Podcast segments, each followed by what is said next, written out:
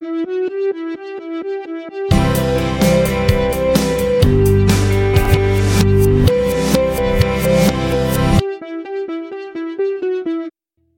pessoal, sejam bem-vindos a mais um episódio desse podcast. Eu sou a Thaís e esse é o Essência Poeta, um podcast onde eu compartilho as minhas experiências de leitura e trago alguns assuntos para a gente refletir e conversar a respeito.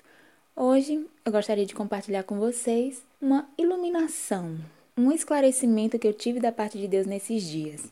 Já tem um tempo que eu venho cometendo erros repetidos. Não tenho conseguido cumprir algumas coisas que eu me comprometi comigo mesma, inclusive me comprometi até mesmo com Deus a fazer.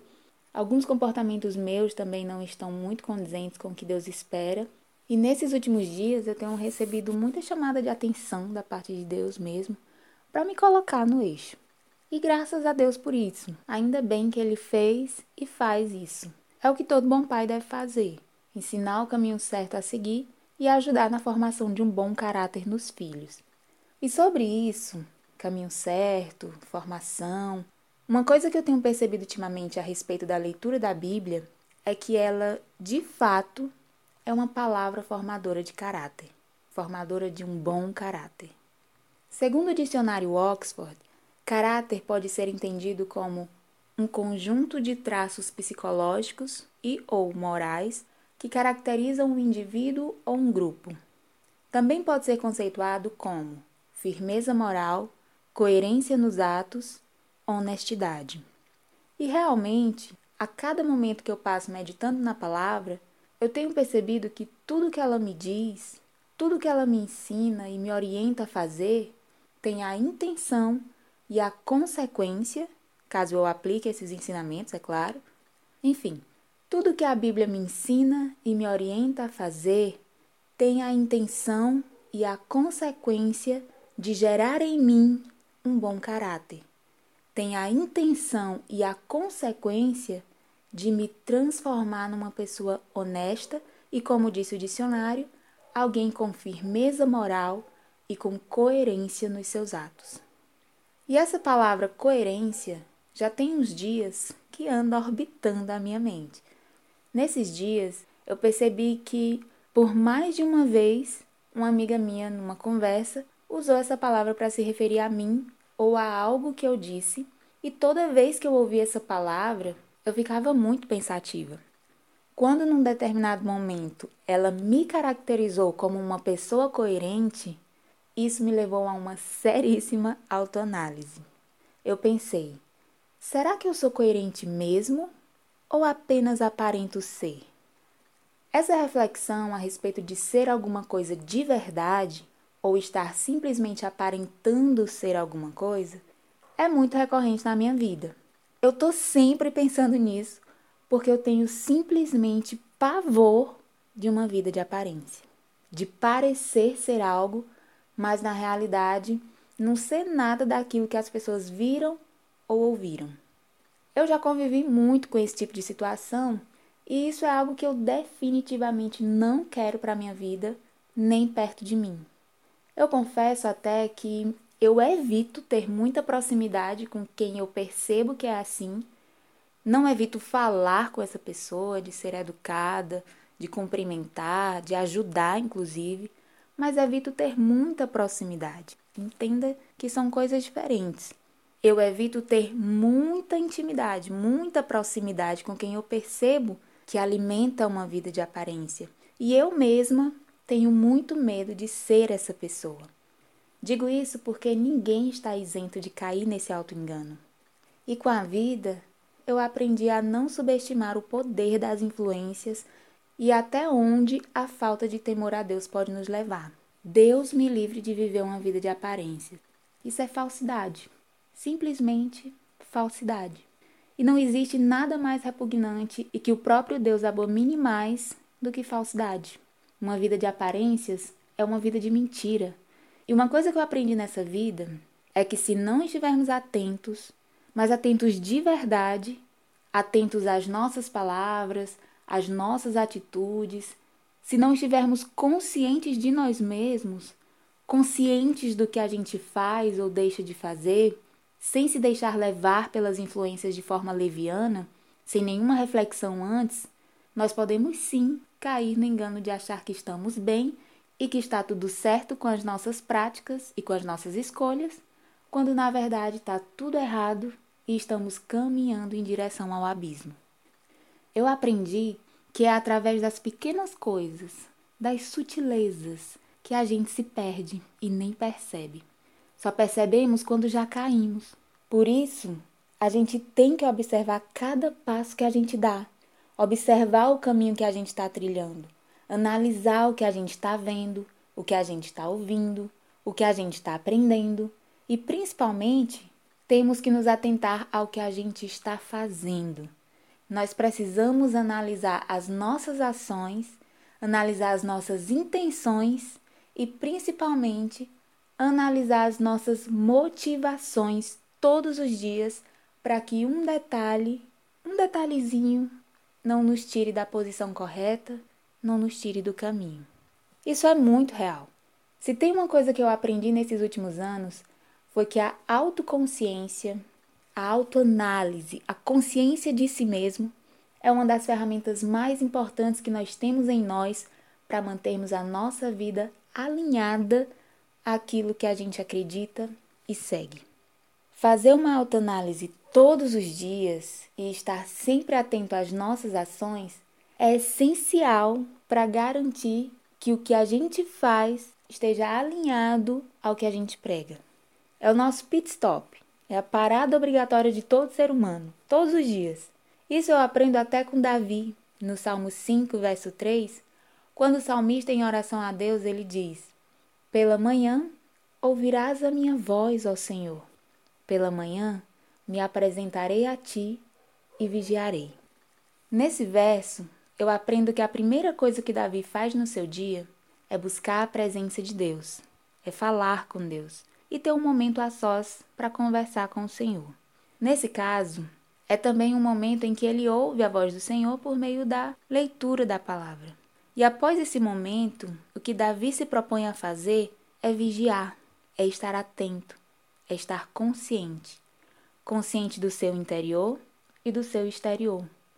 Quando ele se dispõe a vigiar, ele está se dispondo a estar consciente de si mesmo e de tudo que está ao seu redor para que ele não erre. E assim ele possa estar e se manter alinhado à vontade e à direção de Deus. Marcos capítulo 13, versículos 32 a 37, reiteram essa prática de vigilância e autoconsciência que Davi já praticava e nos orienta dizendo o seguinte a respeito da volta de Jesus. Está escrito: Mas daquele dia e hora ninguém sabe, nem os anjos que estão no céu, nem o filho, senão o Pai. Olhai, vigiai e orai, porque não sabeis quando chegará o tempo.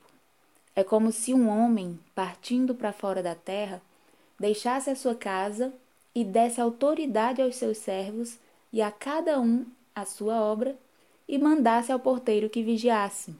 Vigiai, pois, porque não sabeis quando virá o Senhor da casa, se à tarde, se à meia-noite, se ao cantar do galo, se pela manhã, para que, vindo de improviso, não vos ache dormindo. E as coisas que vos digo, digo-as a todos. Vigiai.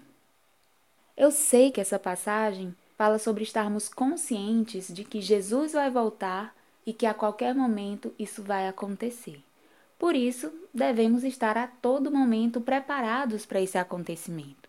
Mas também, para mim, essa passagem também nos orienta principalmente a respeito de como devemos viver a nossa vida. Isto é, essa passagem nos recomenda a vivermos conscientes de nós mesmos para que em tudo que fizermos sejamos agradáveis a Deus e em todo o tempo sejamos achados aprovados por Ele. E essa passagem não só nos recomenda a vivermos conscientes de nós mesmos, mas também nos recomenda a vivermos conscientes do que acontece ao nosso redor. Ou seja, devemos primeiramente viver conscientes dos acontecimentos referentes à volta de Cristo, que para nós que cremos são os sinais que ele mesmo nos falou que seriam indicadores do seu retorno e dos tempos do fim, escritos em Mateus capítulo 24, versículos 3 a 14, que diz: E estando assentado no Monte das Oliveiras, chegaram-se a ele os seus discípulos em particular, dizendo: Dize-nos quando serão essas coisas, e que sinal haverá da tua vinda e do fim do mundo? E Jesus respondendo, disse-lhes: Acautelai-vos que ninguém vos engane, porque muitos virão em meu nome, dizendo: Eu sou o Cristo, e enganarão a muitos. E ouvireis de guerras e de rumores de guerras. Olhai, não vos assusteis, porque é mistério que isso tudo aconteça, mas ainda não é o fim. Porquanto se levantará nação contra nação e reino contra reino e haverá fomes e pestes e terremotos em vários lugares, mas todas essas coisas são o princípio das dores. Então vos hão de entregar para serdes atormentados e matar-vos-ão, e sereis odiados de todas as gentes por causa do meu nome. Nesse tempo, muitos serão escandalizados, e trair-se-ão uns aos outros, e uns aos outros se aborrecerão. E surgirão muitos falsos profetas e enganarão a muitos, e por se multiplicar a iniquidade, o amor de muitos se esfriará. Mas aquele que perseverar até o fim será salvo. E este evangelho do reino será pregado em todo o mundo, em testemunho a todas as gentes, e então virá o fim.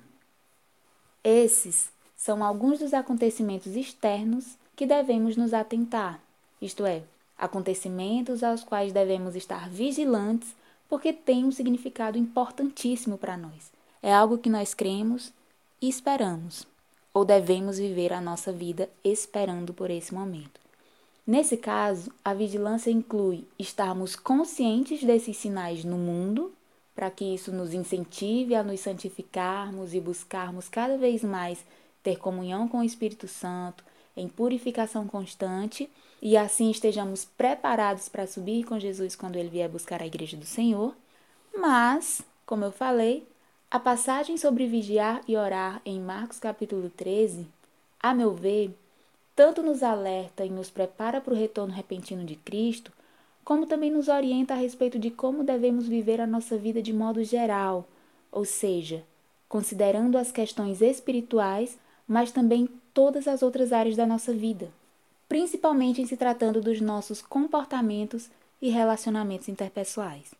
Como uma orientação para a nossa vida prática no cotidiano, o orar nos orienta basicamente a estarmos sempre em comunhão com o Espírito Santo, sempre falando com Ele, sempre sendo guiados, capacitados e fortalecidos por Ele.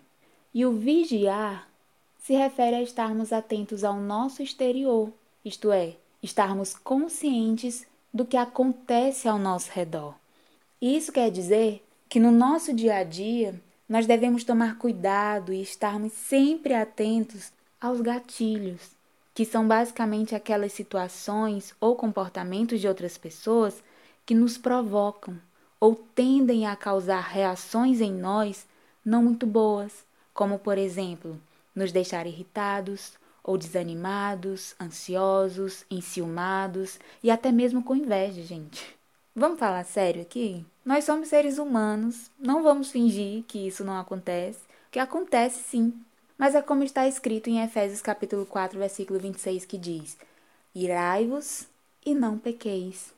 Não se ponha o sol sobre a vossa ira. Nesse versículo, eu entendo que irar-se, sentir raiva, não é um pecado em si. A raiva é uma emoção, é um sentimento que é inerente ao ser humano, faz parte das nossas reações psicológicas. Quando o versículo diz: Irai-vos e não pequeis, é como se ele estivesse dizendo: Thaís, minha filha, você pode se irar, você pode se enfurecer, você pode sentir raiva, porque isso é normal. A raiva é uma emoção, é uma reação natural. O que você não pode é pecar por causa dessa raiva. Por isso, olha lá o que você vai fazer. Eu, Thaís, entendo dessa forma.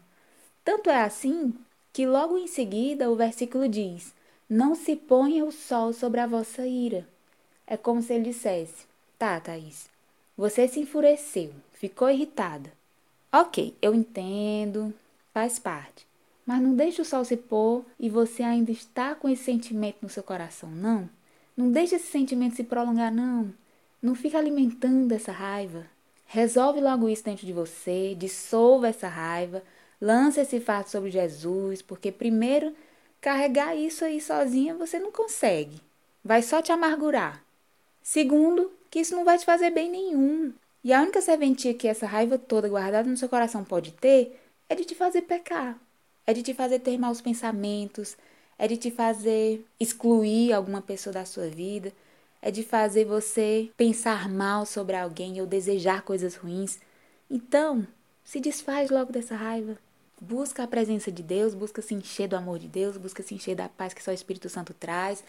Acalma teu coração, se enche da bondade do Espírito Santo, né? Manifesta esse fruto e se desfaz logo dessa raiva. Vamos lá, respira fundo, se acalma, deixa para lá o que te enfureceu. É aquilo que eu falei, lança esse fardo sobre Jesus, pede para ele te ajudar a passar por essa situação, pede para ele carregar todo esse peso por você e encaminhar tudo o que aconteceu, né, todo o ocorrido que gerou essa frustração, essa raiva para um caminho de paz, para um caminho de, de solução e segue em frente. Não deixa nem anoitecer com esse sentimento dentro de você que é para você poder dormir em paz. Então, eu entendo que tem muitos sentimentos ruins que a gente vai sentir sim, como a raiva e a inveja, por exemplo, mas que a gente não deve dar lugar a eles. Uma boa dica é respirar fundo, esfriar o sangue, esfriar a cabeça, racionalizar toda a situação. E geralmente, quando a gente pensa racionalmente em tudo o que aconteceu, e no real motivo que nos levou a esses sentimentos, principalmente à luz da palavra, se a gente analisa o comportamento do outro, da outra pessoa envolvida na situação, se a gente analisar o comportamento dela com a mente de Cristo, junto com o Espírito Santo ali, em espírito de oração mesmo, apresentando para Deus todo o ocorrido, lançando sobre ele de verdade toda a situação, a gente consegue se libertar desses sentimentos de forma mais rápida e ainda evita de pecar por causa deles. Mas isso é um trabalho conjunto, é uma parceria com o Espírito Santo para você conseguir vivenciar essas experiências, esses momentos difíceis dessa maneira. Por isso que o versículo não se limita apenas a dizer vigiai, mas o versículo diz: olhai, vigiai e orai. Por quê? Porque em oração o Espírito Santo está junto com a gente nesse processo. Ele vai nos ajudar a identificar toda a situação quando a gente parar para observar e racionalizar tudo que está acontecendo, tudo que está gerando em nós sentimentos ruins. Vai nos ajudar a vigiar, estarmos atentos às nossas reações e até planejarmos melhor como nós vamos reagir e orar para que em todo o processo o Espírito Santo esteja nos guiando e até mesmo agindo em nós gerando paz, gerando calma, gerando confiança de que em tudo devemos dar graças e que o Senhor está no controle de todas as coisas e que tudo vai cooperar para o nosso bem e que vai valer a pena reagir conforme a palavra do Senhor. E amém. Então, resumindo, só com a ajuda do Espírito Santo a gente vence e não peca. Emoções ruins vão existir, reações a algumas situações vão vir regadas de raiva ou inveja ou tristeza, mas com a ajuda do Espírito Santo nós podemos vencer, passar por cima dessas más emoções e não pecar. Parece muito fácil falando assim, mas eu sei que não é fácil, eu reconheço que não é fácil. Nós somos seres humanos falhos, mas cada um se conhece, cada pessoa se conhece. Pelo menos a lição que eu deixo aqui é que é muito importante que cada um se conheça. Conheça seus gatilhos negativos e conheça seus limites. Como assim, Thaís, conheça seus gatilhos negativos? Conheça aquelas situações que te tiram do sério. Conheça aquelas situações que geram ansiedade em você. Conheça aquelas situações que geram em você reações negativas. Reações enfurecidas, reações impacientes, reações de frustração, enfim, reações carregadas de emoções negativas, de emoções ruins. Conheça seus gatilhos negativos, conheça seus limites, porque se a gente percebe pelo andar da carruagem que uma situação ou uma conversa vai acabar em alguma discussão, ou se você percebe que determinada situação está afetando negativamente uma outra pessoa, ou está deixando você irritada, e daqui a pouco a sua resposta vai começar a sair um pouquinho atravessada, vai começar a surgir indiretas, ironias, acusações de ambos os lados, antes que chegue a esse ponto, se você estiver atento para perceber os sinais e o rumo que a situação está tomando, você já consegue tomar algumas atitudes para evitar o conflito, para evitar o clima de guerra ou aquele climão no ambiente que fica por causa de algo que nem mesmo precisou ser dito, mas foi subtendido com um olhar, aquela revirada de olho que a gente já conhece, com uma risadinha meio irônica. Nossa, é tão desagradável esse tipo de situação, meu Deus. Estraga o dia de todo mundo, deixa todo mundo mal. Se não deixa todo mundo mal, alguém vai ficar mal nessa situação. Mas se a gente se mantiver sempre atento aos gatilhos, a gente vai poder evitar tanta coisa.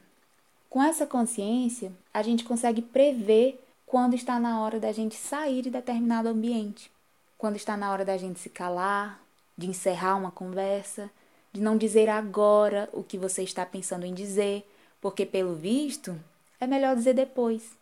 Ou então dizer agora, mas dizer de uma outra forma, com outro tom, usando outras palavras. Ou seja, com essa consciência, com essa visão prevencionista, priorizando aquela máxima de que prevenir é melhor do que remediar, a gente consegue adaptar as nossas atitudes ao que pode gerar melhores resultados.